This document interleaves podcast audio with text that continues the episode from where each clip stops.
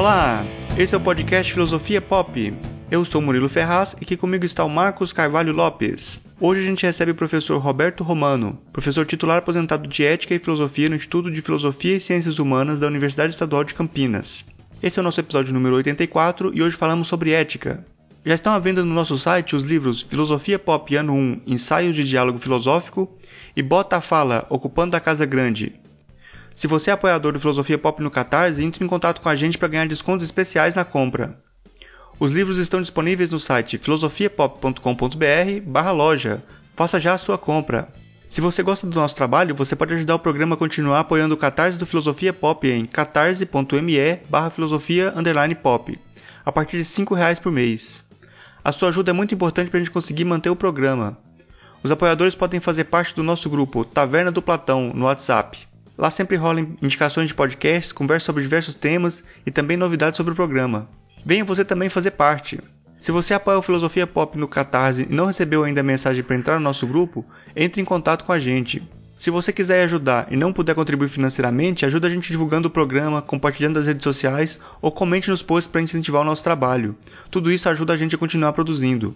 O podcast vai continuar sempre sendo distribuído gratuitamente em todas as plataformas. Agradecemos o novo apoiador Ícaro Aragão de Barros. Faça como ele e apoie o podcast Filosofia Pop para que o nosso trabalho possa continuar. Assine o nosso canal no YouTube em youtube.com.br filosofiapop. Siga a gente no Twitter em arroba filosofia pop e curta nossa página no Facebook em facebook.com.br podcast filosofia pop, tudo junto. Você também pode mandar um e-mail para a gente no contato filosofiapop.com.br. O Filosofia Pop é um podcast que aborda a filosofia como parte da cultura. A cada 15 dias, sempre às segundas-feiras, a gente está aqui para continuar essa conversa com vocês. Vamos então para nossa conversa sobre ética.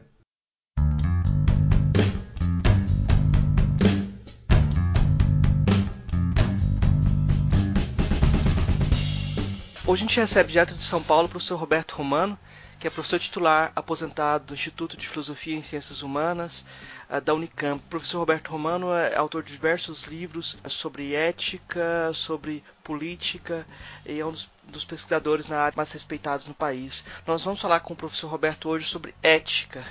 Eu começo perguntando para o professor, agradecendo a presença dele, perguntando para ele, professor, o que é ética? Bom, é um assunto muito amplo e muito complexo, mas você pode dizer que existem duas linhas para explicar o fato ético. O primeiro é, é o que deriva a palavra e a pesquisa ética do grego etike, né? quer dizer, costumes, modos de agir, valores, né? é, formas de pensar, etc. Há, há, uma outra maneira que me parece a mais apropriada, que deriva a, a prática da ética do grego também, hexis, é, que é, significa postura, postura que é ao mesmo tempo corporal e espiritual. Por que postura? Porque o povo grego era um povo essencialmente guerreiro. E para eh, que os meninos e meninas pudessem defender o, o, Estado, a cidade, a polis, era necessário que eles tivessem um treino físico adequado. E essa postura na corrida, essa postura no levantamento de peso, no levantamento de dados, etc., era essencial. Se você aprendesse errado a postura, você seria um perigo para a defesa da polis. Então, com o tempo, né, essa postura se torna alguma coisa costumeira. Você aprendeu a fazer daquele modo, você vai repetir e vai fazer sempre daquele modo. Daí, há séculos depois, passou-se a essa, essa, dessa postura corporal para a postura mental. Não é? aqueles valores, aquelas formas de pensar que se tornam também habituais, que são posturas. Né? Então, essa é, me parece a, a linha mais adequada para entender o fenômeno ético. É, o que é ético é aquilo que foi aprendido é, corporalmente e também é, mentalmente e que tende a ser repetido de uma maneira automática. Daí o grande perigo da ética. É, aqui no Brasil, sobretudo, tem esse costume de imaginar que ético é apenas o comportamento bom, que ético é apenas o pensamento bom. Não. A ética trata tanto daquilo que é bom para a sociedade e para os indivíduos, quanto daquilo que é ruim. Você estuda os comportamentos errôneos e os comportamentos corretos. Então, é, o grande perigo da ética é justamente o seu automatismo. A pessoa aprendeu, quando criança, que é correto empurrar o companheiro, que é correto roubar, que é correto é, brigar, que é correto impor a sua vontade, ele vai repetir isso ao longo da sua vida e vai ser um adulto autoritário. É, se ele aprendeu de maneira diferente a respeitar o outro, a andar corretamente, sem empurrar, etc., ele vai agir corretamente. Então, veja, a, a palavra ética, ela pode enganar muito. Tanto que muitos jornalistas que me perguntam, professor, não tem ética no Congresso Nacional? Eu sempre respondo, tem sim, a pior do mundo, a ética do, da troca de favores, a, a, do desrespeito à lei, da imposição autoritária, etc. Parece que essa é uma confusão grande, que muitas vezes as pessoas colocam o ético como algo ideal é, e longe das práticas das pessoas e acabam debatendo sobre temas que não têm repercussão na vida das pessoas. E o, o significado que o senhor traz da ética é um significado eminentemente ligado à comunidade, ligado à vida política, né? Uhum. É, veja, é, eu faço questão de chamar atenção para essa etimologia a partir da palavra rex, de postura, portanto, porque não existe ética apenas espiritual. A ética é um fenômeno de corpos. Assim como você não tem vida social apenas espiritual, você não tem vida política apenas espiritual. São corpos com seus desejos, com as suas vontades, com a sua força, com a sua truculência ou com a sua amizade, com seu carinho, etc., pelo outro. É, se você tem uma sociedade como a brasileira, que é violentíssima, que mata é, pessoas porque não agem de maneira igual àquilo que foi aprendido em casa, né? Veja, a matança de homossexuais aqui no Brasil é uma coisa muito grave. Né? É, se você tem esse tipo de, de, comportamento, evidentemente você vai é, delegar a dignidade do corpo humano. Então, não existe nenhum corpo sem alma e não existe nenhuma alma sem corpo. Você nunca trata, em termos políticos ou sociais, com ideias. Você trata com ideias expressadas em movimentos nos corpos. A gente vê muito o pessoal usando o discurso ético contra a corrupção. O senhor feito, tem feito um trabalho grande sobre isso, mostrando como isso, esse tipo de discurso é um instrumento de propaganda na busca por poder, né? Como o senhor avalia uhum. esse jogo com a palavra corrupção que faz parte das narrativas diárias do Brasil? Olha, a, a cultura brasileira é uma cultura essencialmente contra-revolucionária ela surgiu, é, sobretudo a, partir do século XIX, é, em sentido contrário a tudo que há de é, democracia, ciência e é, é, a elevação de espírito é, ocorrida em determinados campos do saber. Né? Então, a, essa cultura contra-revolucionária que foi nos imposta, sobretudo a partir da vinda da família real aqui no Brasil, fugindo da Revolução Francesa, é, essa, essa, essa, essa visão conservadora é, tende, então, a se repetir é, como norma. Né? Então, é, veja, nós temos uma história que é profundamente é, contrária a tudo aquilo que é, é digamos assim, vanguarda do pensamento político, do pensamento é, científico do pensamento é, filosófico. Então, esse, esse é um, uma, um elemento muito grave da nossa cultura. E veja, é, hoje, dia 27 de janeiro, nós tivemos a notícia da nomeação para a presidência da CAPES, que é a Coordenação de Ensino Superior do MEC, do reitor da Universidade Mackenzie, que acredita no criacionismo e que desacredita na teoria da evolução. Então veja até que ponto está chegando essa, essa ideia. Então, essa noção de corrupção é central no pensamento conservador. No pensamento conservador, é, sempre traz o mito de uma origem perfeita que foi sendo é, desgastada pelo, pelo pecado dos homens. É? Então, quando você tem essa ideia de que no passado tudo era bom e que o progresso desvirtuou os homens, você tem a ideia de que todas as sociedades se corrompem, elas se degradam, elas perdem vitalidade. Esse é o núcleo do pensamento autoritário e conservador, que resultou, inclusive, em pensamentos totalitários e práticas totalitárias, como é o caso do nazismo. Como se vê esse uso do, do discurso contra a corrupção pela, pela Operação Lava Jato? É, esse, esse uso mais recente pela, pela próprio, pelo próprio governo atual? Olha, a Operação Lava Jato surgiu como uma tentativa é, de dar seguimento à autonomia do Ministério Público, é, que não existia antes da Constituição de 88. O Ministério Público era uma espécie de serviçal do Poder Executivo. E aí você tinha todos os abusos do Poder Executivo, do Poder Legislativo e até mesmo do Judiciário, sem que o poder, é, sem que os promotores os procuradores é, da República tivessem meios para levar adiante uma denúncia e, ao mesmo tempo, uma correção desses abusos.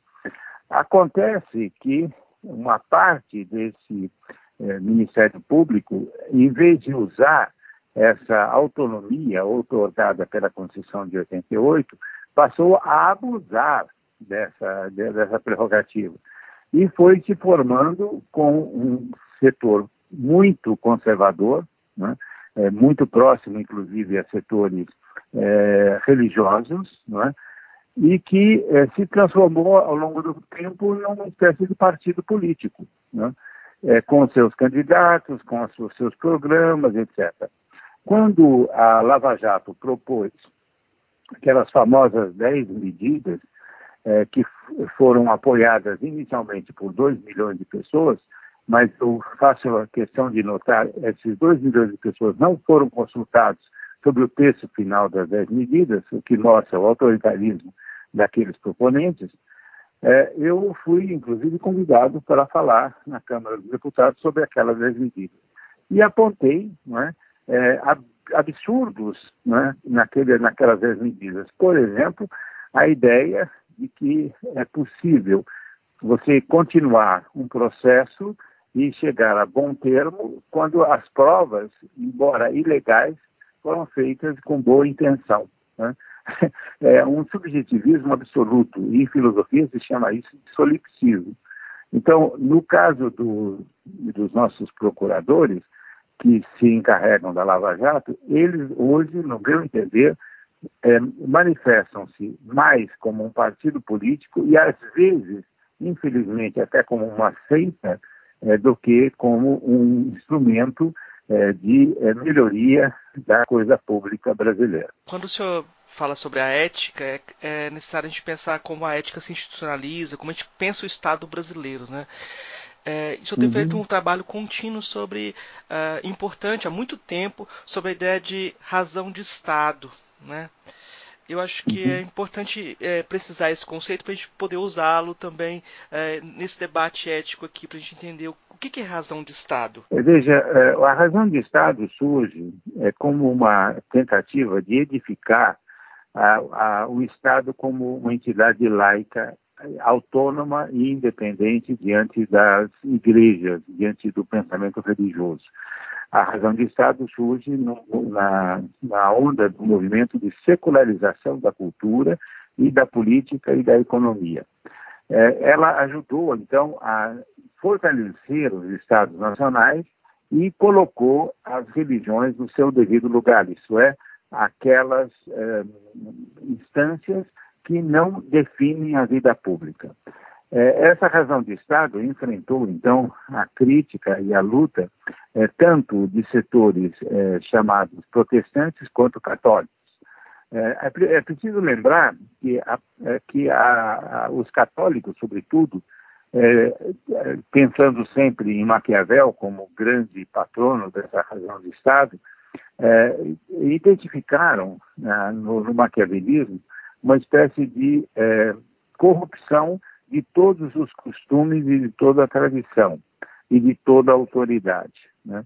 Tanto que eles começaram a distinguir entre uma boa razão de Estado, que seria respeitosa da soberania espiritual da, das, das religiões, e uma razão de Estado ruim, que seria essa secularizante. Então, desde então, você vê uma, uma guerra permanente entre a razão de Estado é, segundo os moldes é, religiosos e a razão de Estado segundo os moldes seculares. A luta é indefinida. Uma hora o, o setor religioso ganha a parada, outra hora ele perde. Mas aqui no Brasil, sobretudo, você tem a razão do Estado ligada, sobretudo, à religião. No caso é, de, de, toda a colônia e de, toda, de todo o governo até aproximadamente 1960, você tinha a hegemonia absoluta da doutrina católica, é, que entendia, então, a razão do Estado como o favorecimento do fenômeno religioso e das associações religiosas. É, se chegou, por exemplo, até mesmo colocar né, uma campanha em prol da soberania da Igreja Católica, uma liga eleitoral católica.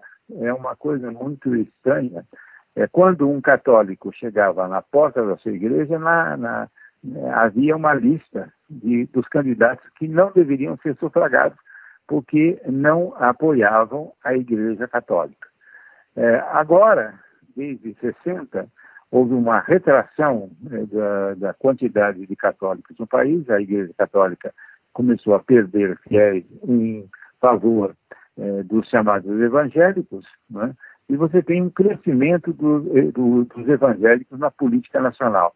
Pouco a pouco, então, nós entendemos que razão do Estado é a razão das igrejas evangélicas e dos partidos que eh, ela apoia. Então, veja, a razão do Estado ela tem várias faces. As duas principais é a corrente que entende que salvar o Estado é ao mesmo tempo salvar a religião como condutora soberana dos comportamentos dos corpos humanos, e você tem uma razão de Estado que valoriza o laicismo, a secularização, a ciência e a, estranheza, ou pelo menos a independência do poder civil em relação ao poder religioso. Aí fica é necessário perguntar para o senhor que, como o senhor avalia o discurso do Rodrigo Alvim? Como o senhor avalia essa razão de Estado e o discurso que está sendo feito sobre a cultura uh, no governo atual? Por exemplo, uh, agora saiu um edital sobre cultura em que bandas de, bandas de música eram aceitas, mas não bandas de rock porque havia todo esse discurso de que o rock leva ao demonismo, ao capeta e etc. Né? Como uhum. você avalia essa situação do Estado atual e essa aproximação de um discurso que quer trazer, é, como é que é, Deus acima de tudo, né? Uhum. Bom, veja, esse, esse, esse lema é um lema que surgiu com os pensadores da contra-revolução do século XIX. Né?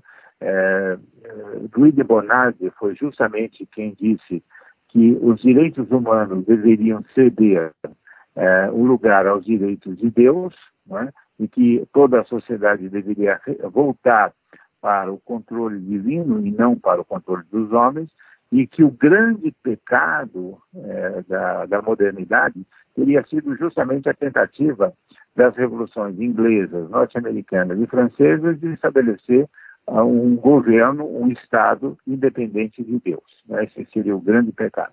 Então, veja, uh, o que você tem, a partir daí, é a tentativa de definir a boa via ética, que seria aquela religiosa, que daria primazia absoluta ao ser divino em detrimento do homem. É, é, é, certos autores da contra-revolução são virulentos quando falam é, do ser humano. É, Donoso Cortes, por exemplo, que é o autor do, do, do discurso sobre a ditadura, e que é um autor predileto de Carl Schmitt, que é um autor jurista nazista, ele dizia que o homem é um ser tão desprezível que se ele não tivesse sido salvo por Deus, ele valeria menos do que uma cobra que deve ser esmagada com os nossos pés. Então, há um desprezo muito grande pelo humano quando não ligado ao divino.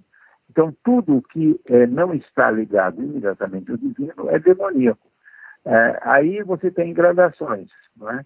você tem é, a arte degenerada, que o nazismo usou demais, a, a arte que está afastada de Deus, que está afastada, afastada dos bons costumes, os costumes conservadores, e é evidente que tudo aquilo que significa rebeldia, crítica social, etc., está é, ligado para essas mentes ao que é demoníaco, aquilo que traz o caos na, na vida social e não a, a, ordem e o progresso. Dois temas que eu acho que se vinculam a essa pergunta, que é a questão do Carl Schmitt sobre até que ponto que a gente está tendo a normalização dessa criação do inimigo, isso tá parece ser o constante no discurso do político, né? Uhum. atual e o outro lado eu, eu, essa outra parte da questão que eu vou deixar. Vamos falar do Schmidt primeiro, depois a gente volta com o outro lado da questão, que é, que é justamente essa ligação com Goebbels e a ideia de, da mentira. Uh, que remete lá a Platão mesmo, a ideia de, da nobre mentira, né? que repetida de uhum. geração em geração ela se torna uh, aceita como uh, verdade. Uhum. parece que em época de fake news, a gente não pode perder de vista o Platão, que ele estava muito na frente da gente ainda, né? É, como que você vê? Uhum. Essas duas coisas para mim parecem relacionadas. Essa lógica do Carl Schmitt uhum. e essa, essa busca da nobre mentira. Como você vê essa, essas, uhum. essas duas ferramentas, essas duas uh, maquinários conceituais acontecendo na, na sociedade brasileira atual? Olha, a virulência tanto de Goebbels quanto de Carl Schmitt está no fato de que eles eram profundamente bem é, informados sobre as técnicas de propaganda e o uso dos instrumentos de difusão de massa.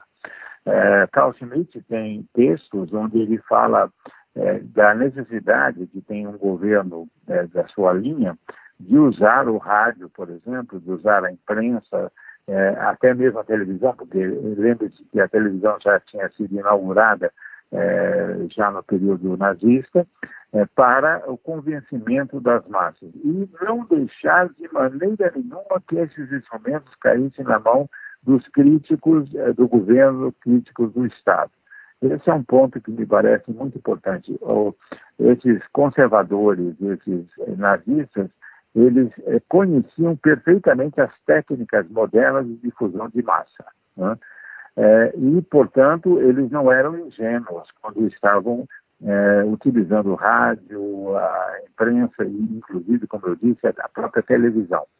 Agora, isso é um fato interessante, porque normalmente as análises sobre a televisão começam dos anos 50, né? É, quando já na sua, nas primeiras é, utilizações da televisão é, na Alemanha, né, já era feito para a propaganda do partido e de Hitler. Né? Então, esse é um ponto que me parece fundamental.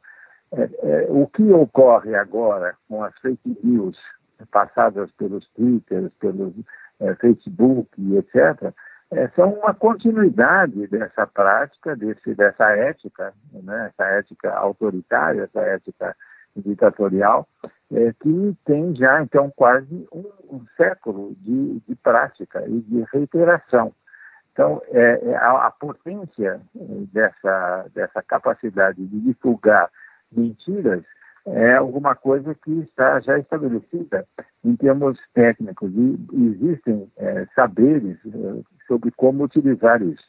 É, o Steve Bannon, por exemplo, não é uma pessoa iletrada, ele conhece perfeitamente essas técnicas. Então, me parece, nesse ponto, que o Carl Schmitt é, deveria ser, inclusive, estudado mais e com mais cautela, porque, inclusive, existem setores é, que se imaginam progressistas, que seguem, por exemplo, aquele autor é, Agamben, né, que imaginam que é, apenas é, é possível criar na obra de Carl elementos que são corretos e elementos que são incorretos.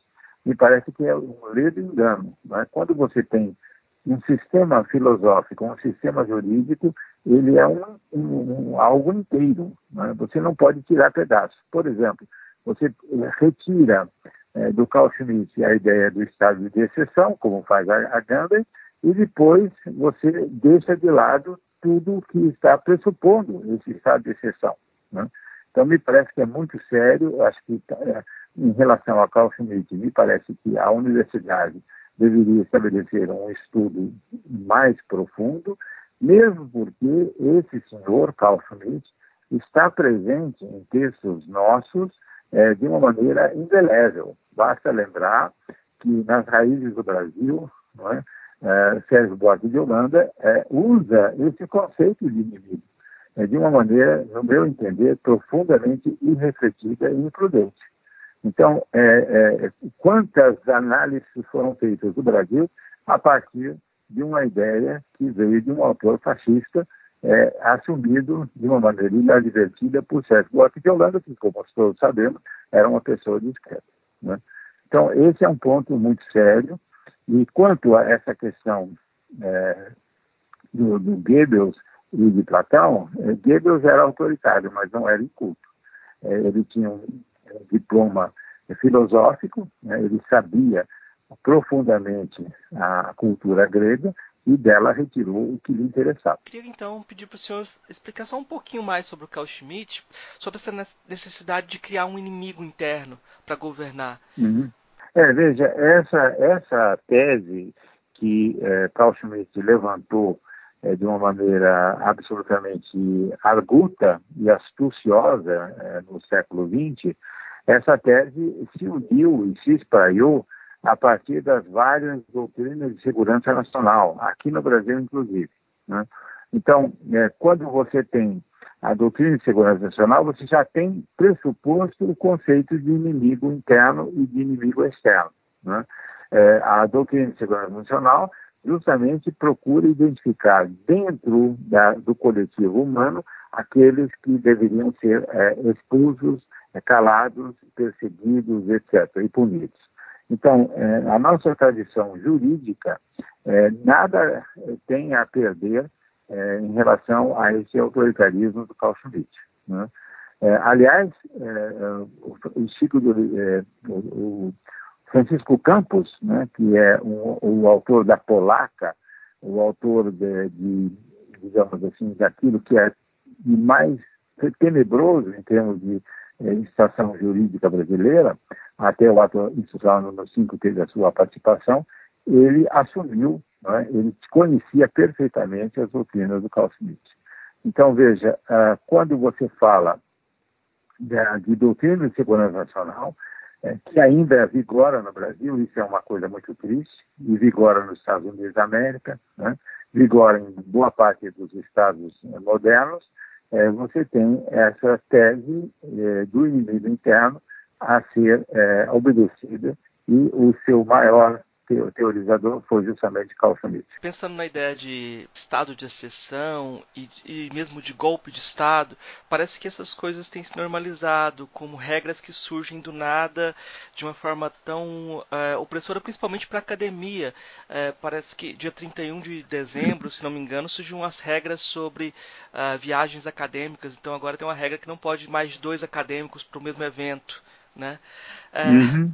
Veja, é interessante que quando era ministro da, da Economia, é, Delfim Neto, que era o grande czar da economia ditatorial, ele editou uma regra que dizia que é, é, os brasileiros não deveriam comparecer a congressos internacionais, que eles deveriam mandar apenas os papers, os textos, e alguém é, leria esses textos.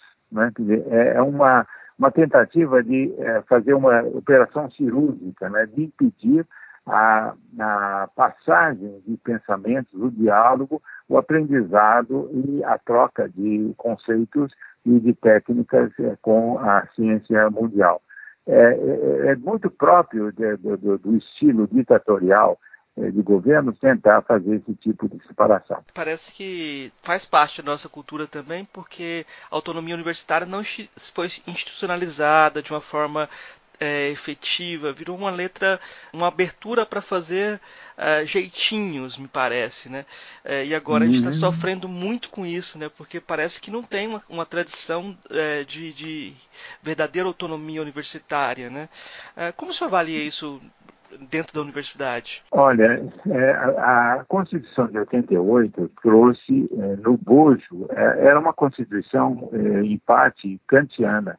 Ela, é, uma Constituição cujos princípios fundamentais eram da autonomia. Autonomia da sociedade, autonomia dos poderes, autonomia do Ministério Público e autonomia da universidade. É, a, a, autonomia do Ministério Público foi é, efetivada, tanto que nós temos resultados razoáveis e resultados péssimos, como esse da Lava Jato. Né? É, no caso da autonomia universitária, nós temos um, aí um, uma falha muito grande dos dirigentes universitários, sobretudo no campo das universidades federais. Né? É, boa parte desses dirigentes é, não lutaram pela autonomia universitária porque era muito mais é, rendoso, em termos de troca de poder, comparecer ao Ministério da, é, da Educação para oferecer é, votos e apoio ao, ao titular do, do, Ministério e ao presidente da República em troca de recursos, em troca de verbas. Né? Então, essa era muito mais importante você marcar uma audiência com o Ministério, com o ministro da, da Educação, do que é, lutar para que a universidade, é, através do, do, Congresso Nacional, é, efetivasse esse princípio constitucional que não, que não se traduziu em, em norma. Né? Então, esse é um ponto que me parece muito sério. A universidade pública tem que fazer, sim, uma autocrítica da sua participação é, nesses, é, todos esses anos. Né? É, você tem culpados é, em termos externos, mas você também tem culpados dentro da, da, da, da universidade. É, no caso das universidades paulistas, ainda nós também não temos uma verdadeira uh, autonomia. O que existe, em termos legais, não é uma normatização da autonomia universitária, mas você tem um decreto do governador Orestes Quercia que trata principalmente de questões financeiras. Uma parcela do ICMS vai para as universidades e nada mais é, de importância jurídica. O que causou, é, por exemplo, essa, é, esse transtorno de uma CPI de inimigos das universidades públicas de São Paulo, né, que trouxeram à baila calúnias, ataques infundados e tudo mais é, em data muito recente. Então, veja, há uma, uma, uma falta de é, é, positividade é, política é, da, da comunidade acadêmica, tanto federal quanto estadual, é, desde que a Constituição de 88 foi promulgada. Então, esse atraso se deve à prática comum do Estado brasileiro, nas, nas suas três vertentes, mas também tem muita culpa é, no plano interno dos campos. Eu vou, vou voltar um pouco mais para a questão ética do cotidiano, porque numa entrevista recente que o senhor deu, perguntaram o que, que o senhor via de positivo no, no governo é, atual, o governo Bolsonaro, e o senhor disse que uma coisa que estava funcionando é o Ministério do, do, Transporte, dos Transportes. Eu pensei, é, como é que o senhor vê essa questão da ética relacionada com o trânsito? O que, que o senhor viu de positivo no Ministério do Transporte? Por enquanto eu estou vendo isso como ironia, mas eu quero entender o que, que é isso. Não, veja, é, você tem é, algumas medidas que é, são, são propostas, mas que não se devem aos dirigentes dos ministérios, mas aos técnicos que estão ali. Né? É, você tem é, técnicos que entraram para o serviço público por concurso, né? e que estão sendo combatidos. Veja, essa reforma administrativa que está sendo proposta pelo Guedes e outros não é por acaso. Então, você não pode é, pegar uma máquina da administração pública inteira e, e é, julgá-la por, por, aqueles que a estão dirigindo. Né? Veja, é, no caso da, da Casa de Agosto, né? eles, para instalar uma direção absolutamente conservadora e reacionária, você colocou para fora é, técnicos que estavam, inclusive, concursados e que faziam pesquisa muito séria. Né? Então, é, esse é um ponto que precisa ser bem pensado quando você faz uma crítica da administração no seu todo. Né? É preciso verificar é, quais são os setores que estão efetivamente é, ligados a, ao assunto, ao tema, é, com competência e com legitimidade, e aqueles que são transitórios, né, que estão ligados à luta é, pelo poder. É, quanto à questão do trânsito, é, eu sou das pessoas que mais têm criticado é, o trânsito brasileiro, né? mas veja, você tem é, algumas coisas que são é, postas em movimento, sobretudo pelas cidades, a busca de arrecadação, que é que geram esse tipo de ressentimento para com as autoridades do trânsito. É, as chamadas pegadinhas. Né? Você tem é, formas de arrecadar indiretas né, que levam a, ao abuso da autoridade pública em relação ao usuário do, do, do automóvel ou do caminhão, etc. Então, é preciso, no meu entender, é, que a, essa questão das multas, etc., seja bem é, definida. E no caso do, do, ministro do Transporte, ele não tem é, discrepado, como é o caso do ministro da Educação, é, da, do, das, da, dos técnicos que estão alocados no, no, no Ministério.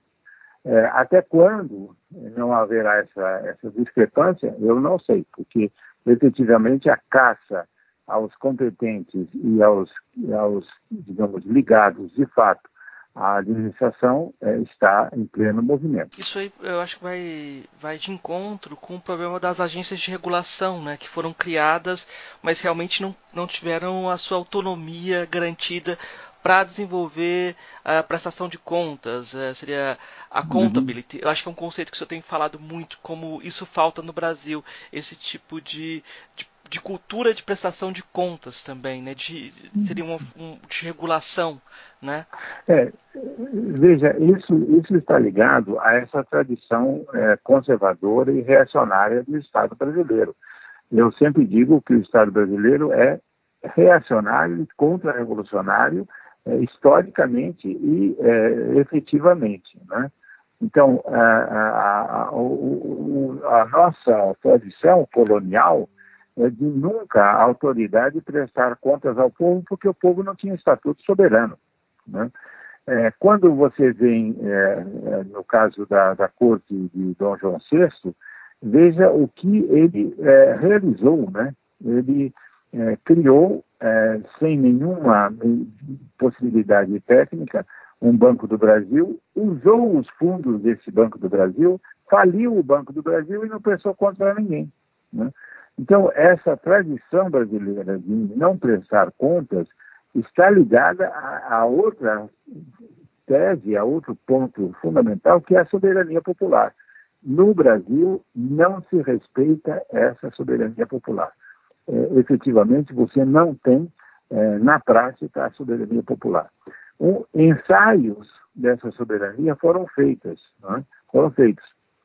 Eu me lembro de um deles que é o orçamento participativo. Durante bom tempo, em Porto Alegre, em outros municípios governados pelo Partido dos Trabalhadores, você tinha uma parcela mínima do orçamento, era 2% do orçamento, que eram decididos pelos próprios moradores. Né? É, com, a, a, digamos, o fim do orçamento participativo, você não teve a pedagogia dessa cobrança é, e desse, desse aprendizado por parte da cidadania do modo de administração da coisa pública. Então, você continua é, com, é, com cidadãos que dependem é, dos favores dos políticos, daqueles que trazem obras para a sua região ou a sua cidade, e não de cidadãos que conhecem. Inclusive, aqui em São Paulo, você tem determinadas câmaras de vereadores que proíbem até a presença é, do cidadão na, na na plateia da, dos trabalhos da, da Câmara. Né? Isso é um atentado absolutamente delirante é, da soberania popular. Então, não existe é, accountability se não existe soberania popular. O senhor disse uma frase que eu vou repetir: somos absolutistas anacrônicos. Vivemos sempre sob uhum. o regime do favor, dos privilégios, da não república. Então, uhum. é, não tem nada de improviso nessa situação. É uma coisa que a gente gestou, é a nossa história de escravidão, é a nossa história da desigualdade, que não, não uhum. que gestou esse Estado e é, é a nossa ética, né? Nesse sentido mais Exatamente. Amplo, né? Exatamente, é, você tem toda a razão. Nesse sentido de, de, de, ser a nossa ética, eu tenho um amigo que é um poeta mais velho, o Gilberto Mendonça Teles. Ele é linguista uhum. e ele propôs uma tradução uma vez que eu achei ela parte do método forçado heideggeriano, sabe? A tradução que ele propôs, uhum. porque ele fala que arte vem do latim arts, que significa técnica, mas ele acha que pelo campo semântico ela poderia ser aproximada de arete, né? Uhum. Que não é, é possível ter arte sem desenvolvimento da técnica e sem desenvolvimento dessa excelência individual, né? E é curioso uhum. que aí ele faz uma ligação entre todos esses elementos, né? Apesar de ser forçada, eu achei filosoficamente muito interessante é, essa tradução, essa aproximação. Como senhor vê essa, essa uhum. relação entre técnica e ética, arte e técnica? Olha, é, veja, é, um grande autor moral, eu não diria um grande autor ético, né? mas que sempre se preocupou com as questões estéticas, é Immanuel Kant. Você tem as famosas três críticas, a primeira sobre o conhecimento, a segunda sobre o agir moral e a terceira justamente sobre o exercício da liberdade na arte. Né? E ele, nas lições de pedagogia, é, ele diz o seguinte, é, para que você possa ensinar uma criança a valorizar a beleza e a arte, é, você precisa é, dar a ela um pedaço de pau e um canivete. Né? Ela vai, vai ter que aprender que é, ela precisa obedecer à sinuosidade, às calosidades da, do pedaço de pau, se ela quiser dar uma figura ou um sentido a, ao seu trabalho. Né? Portanto, ela tem que aprender a obedecer, ela precisa aprender a disciplina, ela precisa aprender a tenacidade, ela precisa a, a, aprender a tenacidade do olhar, o olhar agudo, ah, os dedos do, do, corpo funcionando, a sensibilidade, é, os cinco sentidos precisam funcionar. Então, veja, quando você tem ah, essa questão da arte, você tem em movimento esses cinco sentidos. Né? É, se você não tem disciplina, se você não tem tenacidade, se você não tem a capacidade de perceber, né, evidentemente você vai é, fazer uma obra de arte rateio, uma obra de arte é, incompleta ou, ou medíocre. Né? Então, esse é um ponto que me parece importante. Você pode ser um grande guitarrista, você pode ser um guitarrista que faz apenas sons ridículos. Né? Você pode fazer sons é, maravilhosos, eu penso, por exemplo, no caso do Jimi Hendrix, né? é, que não tinha apenas inspiração, ele tinha técnica. Então, esse é um ponto que me parece importante. Você não pode é, é, imaginar uma democratização da arte no sentido de falta de disciplina, de falta de trabalho, de tenacidade e de vontade. Né? É, é, tudo que é muito baratinho, que é conquistado muito baratinho, também desaparece muito rapidamente. É quando é, Spinoza, né? Tudo que é belo é difícil e raro. Mas para a gente pensar um pouco é, para pensar um pouco nessa convergência aí do Spinoza, o senhor avaliou que a situação política atual, a situação ética atual do Brasil, você tem uma grande mobilização do ressentimento. Como que a gente pode se defender ou como a gente pode lidar com essa mobilização pelo ressentimento? Como se livrar desse, desse jogo? Olha, é, como, eu, como eu, eu, eu, sou leitor do, do Spinoza e gosto muito, é justamente é, a, aprendendo a desenvolver é, os aspectos é, positivos das nossas paixões, dos nossos desejos. Né? É, se você fica preso apenas à negatividade, à reação, ao ressentimento, evidentemente você não, não tem tempo para progredir, para abrir espaços mentais e espaços físicos. Então, essa, essa busca, por exemplo, da alegria é um elemento fundamental. Quando você tem pensamentos tristes, quando você tem ódio, quando você, enfim, quando você tem tudo o que hoje impera no Brasil, né, essa perseguição do outro, essa colocação do outro como inimigo, essa vociferação é, coletiva, né, você tem o ressentimento e você não tem a prática, você não tem o desenvolvimento. O Spinoza mostra muito bem que quando você tem um pouco de alegria e essa alegria vai se multiplicando, você passa a criar. Né? E é esse o ponto essencial. Existem trabalhos sobre a. Porque ele pouco falou sobre a arte, né? mas existem trabalhos sobre estética que mostram o quanto é importante essa visão é, da alegria e do desenvolvimento do corpo é, por Spinoza na produção do elemento artístico. Eu acho que, eu acho que a gente tem um, um percurso já assim suficiente para apresentar o que é ética. E a gente vai partir para é, tem três questões que a gente faz para todos os convidados. São questões de resposta mais curta, mas o senhor responde como o senhor achar necessário, tá?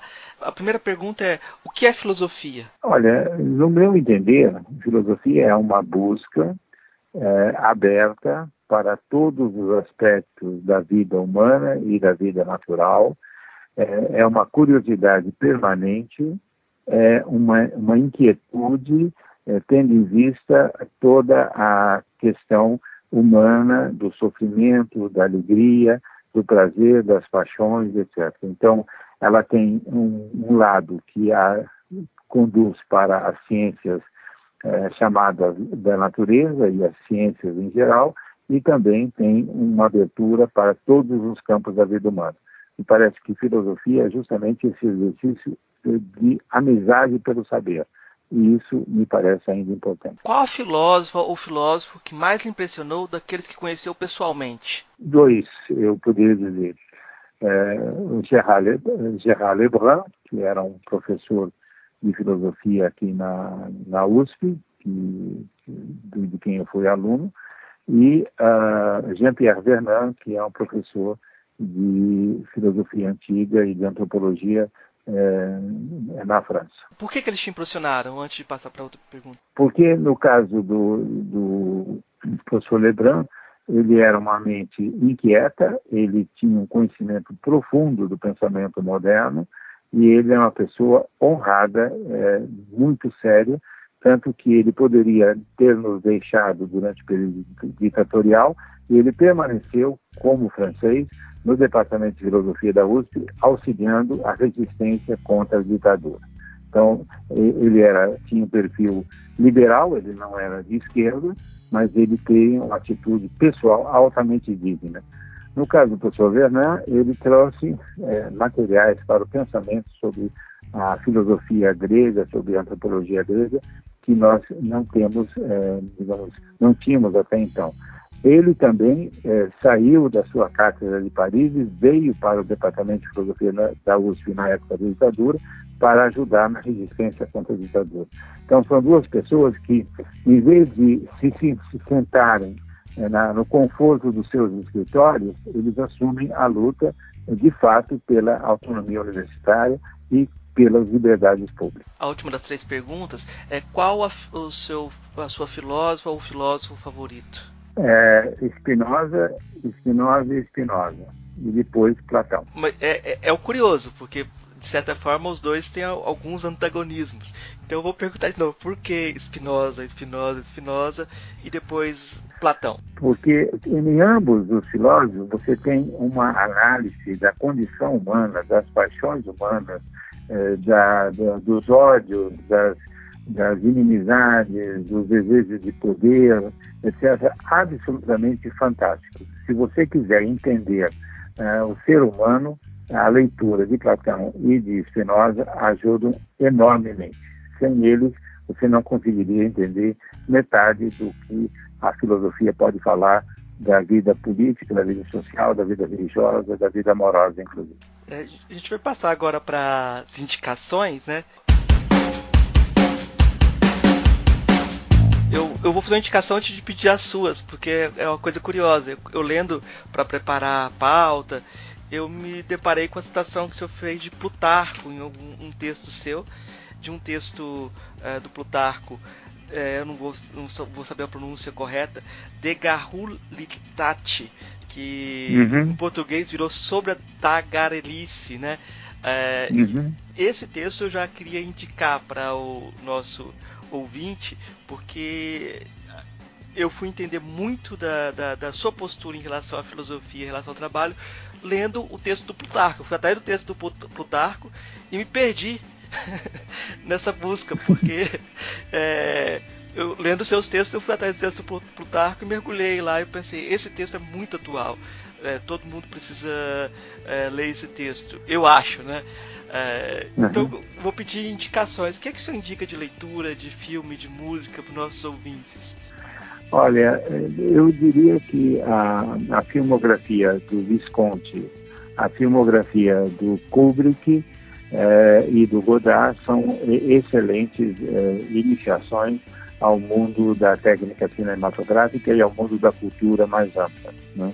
É, no caso do, do Kubrick, eu e minha esposa, a professora Maria Silva, nós temos inclusive um, um artigo publicado né, na, numa revista literária, eu não tenho agora a, a fonte, mas onde nós analisamos é, extensamente a filmografia e a problemática ética, política, etc. do Kubrick.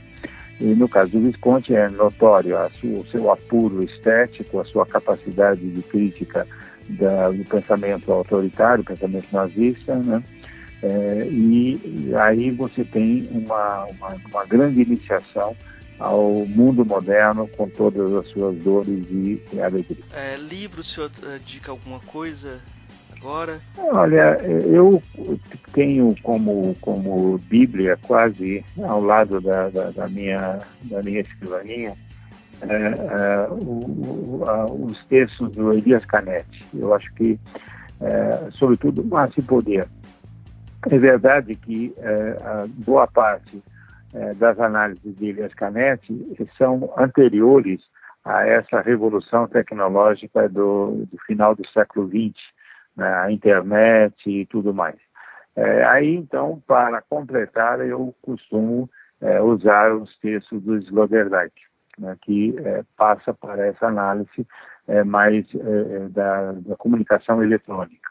Mas o livro de Elias Canetti é um monumento que merece ser lido sempre por todo estudante, sobretudo de filosofia. Tá certo. Eu, eu vou indicar, além do Sobre a Tagarelice, que saiu no Brasil com, título, com esse título, Sobre a Tagarelice e outros textos do Plutarco, hum. é, o seu livro Razão de Estado e Outros Estados da Razão, é, pela perspectiva, hum. e as traduções da, das obras completas do Spinoza, em que o senhor participou também, que saiu pra, pela editora Perspectiva, né?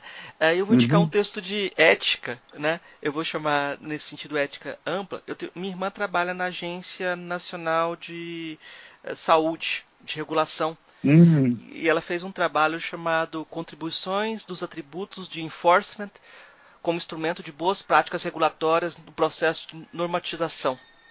É, hum, é o, esse texto dela ganhou um prêmio nacional, primeiro lugar dentro da ANS, né? E ele é um texto que está nesse paradoxo que a gente estava comentando, de técnicos que trabalham e têm essa é, iniciativa de fazer medidas que seriam interessantes para o Estado, mas tem que enfrentar os interesses diversos que estão por exemplo, na área da saúde, agora a gente tem medidas, uhum. por exemplo, que uh, ao invés de, do SUS contar a população de, geral de um, de um município, vai contar só aquelas pessoas que estão no posto de saúde, né?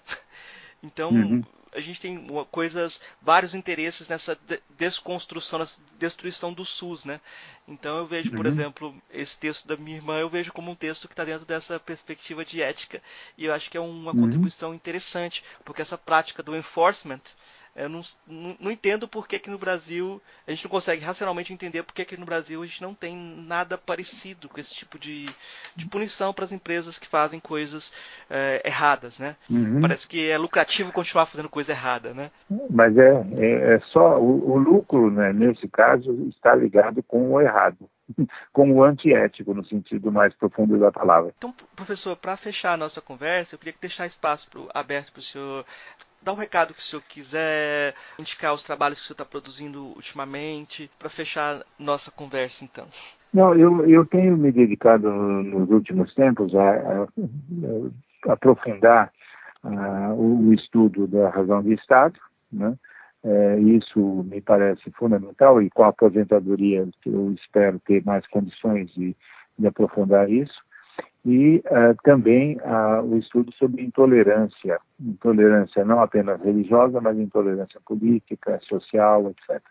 Eu tenho me dedicado a esse tipo de coisa. Me parece que é fundamental você retomar as teses de Spinoza, sobretudo no Tratado Teológico Político e no Tratado Político, é sobre a distinção necessária entre o campo religioso e o campo é, laico do Estado. E aqui no Brasil nós vemos que isso tudo está sendo questionado de alto a baixo. Então é isso que eu tenho feito ultimamente. A última indicação aqui que eu esqueci de falar, mas é que o professor Roberto Romano é muito ativo na, na internet. Você vai encontrar um blog com material dos cursos dele, textos, entrevistas, blogs, é, dois ou três blogs mais antigos, mas é, muitas intervenções na mídia, né? Então, é, quem quiser acompanhar o, o, trabalho do professor Roberto Romano, tem muito material na internet. É, é só fazer uma busca pelos, pelos pelos blogs, pelos sites e vai encontrar isso daí. Eu vou indicar também para os nossos ouvintes. Então agradeço, professor Roberto Romano. Muito obrigado por essa aula sobre ética. Tá? Muito obrigado, tá. professor. Muito obrigado a vocês pelo, pelo, pelo, pelo, pela conversa e vamos ver se a gente melhora a vida aqui no Brasil. Um grande abraço. Arrogância, corrupção, política. Quando se refere aos políticos, Santo Agostinho dirige um louvor a Deus. Sois o único que sabes comandar sem orgulho, sine tifo, porque sois o verdadeiro Senhor, e porque não tendes um Senhor. As pessoas desempenham papéis no Estado, como governantes ou lideradas. Elas sofrem a tentação de lisonjas ou demagogias. Segundo Agostinho, quando os políticos agem, o diabo aplaude. Ótimo, ótimo! E assim os torna semelhantes a ele, para fazer de nós, nas trevas e no frio, escravos do perverso e tortuoso imitador da potência divina. O padre usa o termo tifo, cujo significado é inchaço, para designar a soberba. O mesmo vocabulário se aplicava em seu tempo à febre da qual surge a estupidez momentânea em que se encontra o doente. A palavra também designa a cegueira trazida pela fumaça, o que metaforicamente desvela o indivíduo desprovido de visão por causa de sua arrogância. Roberto Romano, O Estado de São Paulo, 29 de maio de 2016.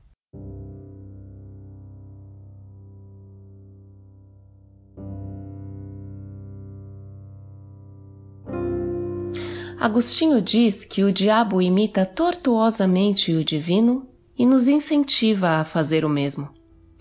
A busca de roubar as luminosas bases celestiais do poder reforça as trevas do mundo.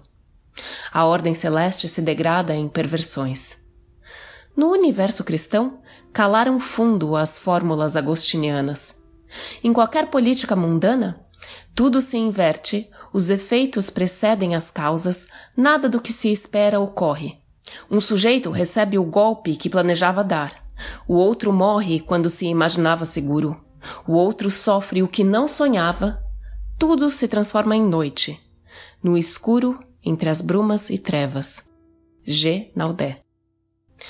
O satanismo do poder inclui missas negras pavorosas, sob cruzes de cabeça para baixo. Agostinho aponta os hipócritas inchados de orgulho que fazem pose de combater a corrupção, escondendo seus próprios usos corruptos. Eles fingem condenar a soberba, mas agem de modo soberbo. Temos então os excelentes imitadores de Satã. Confissões, livro 10, capítulos 36, 37 e 38. Eles quiseram corromper o eterno e agora corrompem toda a terra. Outro doutor da Igreja, ao discutir a tara política, afirma que nela o crime reside no alvo de roubar o poder divino o desejo de ser a regra dos outros, querer os primeiros lugares e não submeter-se de algum modo, é o pecado do orgulho. Assim, disse com justeza que o primeiro erro do demônio foi o orgulho. Um erro no princípio é fonte de erros variados e múltiplos na vontade. Ódio em relação a Deus que resiste ao orgulho e pune com justiça a falta, inveja em relação ao homem Suma contra os gentios. Em profundo comentário ao livro de Jó, Aquino discute o arrogante Leviatã, emblema de Hobbes para o poder absoluto, e proclama: O intento do demônio é agarrar tudo o que é sublime. O diabo não apenas em si mesmo é orgulhoso, mas ultrapassa todo o mundo em soberba e mostra-se como a fonte do orgulho. O que mais deveria ser temido por Jó é que o diabo pedisse para o tentar, levando-o ao orgulho e ao seu reino. Mesmo autores que ajudaram a dividir o Estado e suas bases religiosas, como Francis Bacon, usam o simile evangélico para expor mazelas políticas. O desejo de poder em excesso causou a queda dos anjos. O desejo de saber em excesso causou a queda do homem. Of Godness and Godness of Nature. Hobbes, para defender a temporária atenuação da guerra de todos contra todos, põe o orgulho como algo a ser impedido na República. Segundo Norberto Bobbio, o poder absoluto, no sentido hobbesiano, só consegue alguma paz na alcateia humana se impede ações orgulhosas. Maquiavel, inclusive, que buscou abafar as virtudes cristãs da humanidade em proveito de uma ética pagã? Caro leitor, o dito até agora neste artigo nada tem de sermão religioso, pois integra a prudente reflexão política. Quando um partido ou governo se proclama puro, mas fica muito tempo nos palácios, lisonja e orgulho reforçam a sua arrogância. Fazem-nos esquecer o quão frágil e transitório é o mando, e como ele perverte os hábitos. O poder segue múltiplas trilhas. Os gabinetes onde se mimetiza a força divina, cedo ou tarde, perdem correligionários. Chega um instante em que o diabólico imitador da onipotência está só e deve assumir as culpas de tudo. Tal é a prática do bode expiatório. Dilma Rousseff, hoje criticada no Partido dos Trabalhadores, PT, e pelos que lhe beijavam as faces ou mesmo os pés, cai no abismo da solidão a tragédia do orgulho é reiterativa. Por tal motivo, Agostinho não aceita a santidade na política. Afastada a justiça, que seriam os reinos senão grandes quadrilhas? E as quadrilhas, que outra coisa constituem senão pequenos reinos? Tais frases alertam os parlamentos, partidos e coletivos políticos arrogantes que usam a máscara da pureza. Ei, gostou do nosso episódio? Apoie a gente lá no Catarse, é só 5 reais por mês, o preço de um cafezinho. Ajuda a gente a continuar divulgando a filosofia no Brasil. catarse.me barra filosofia underline pop.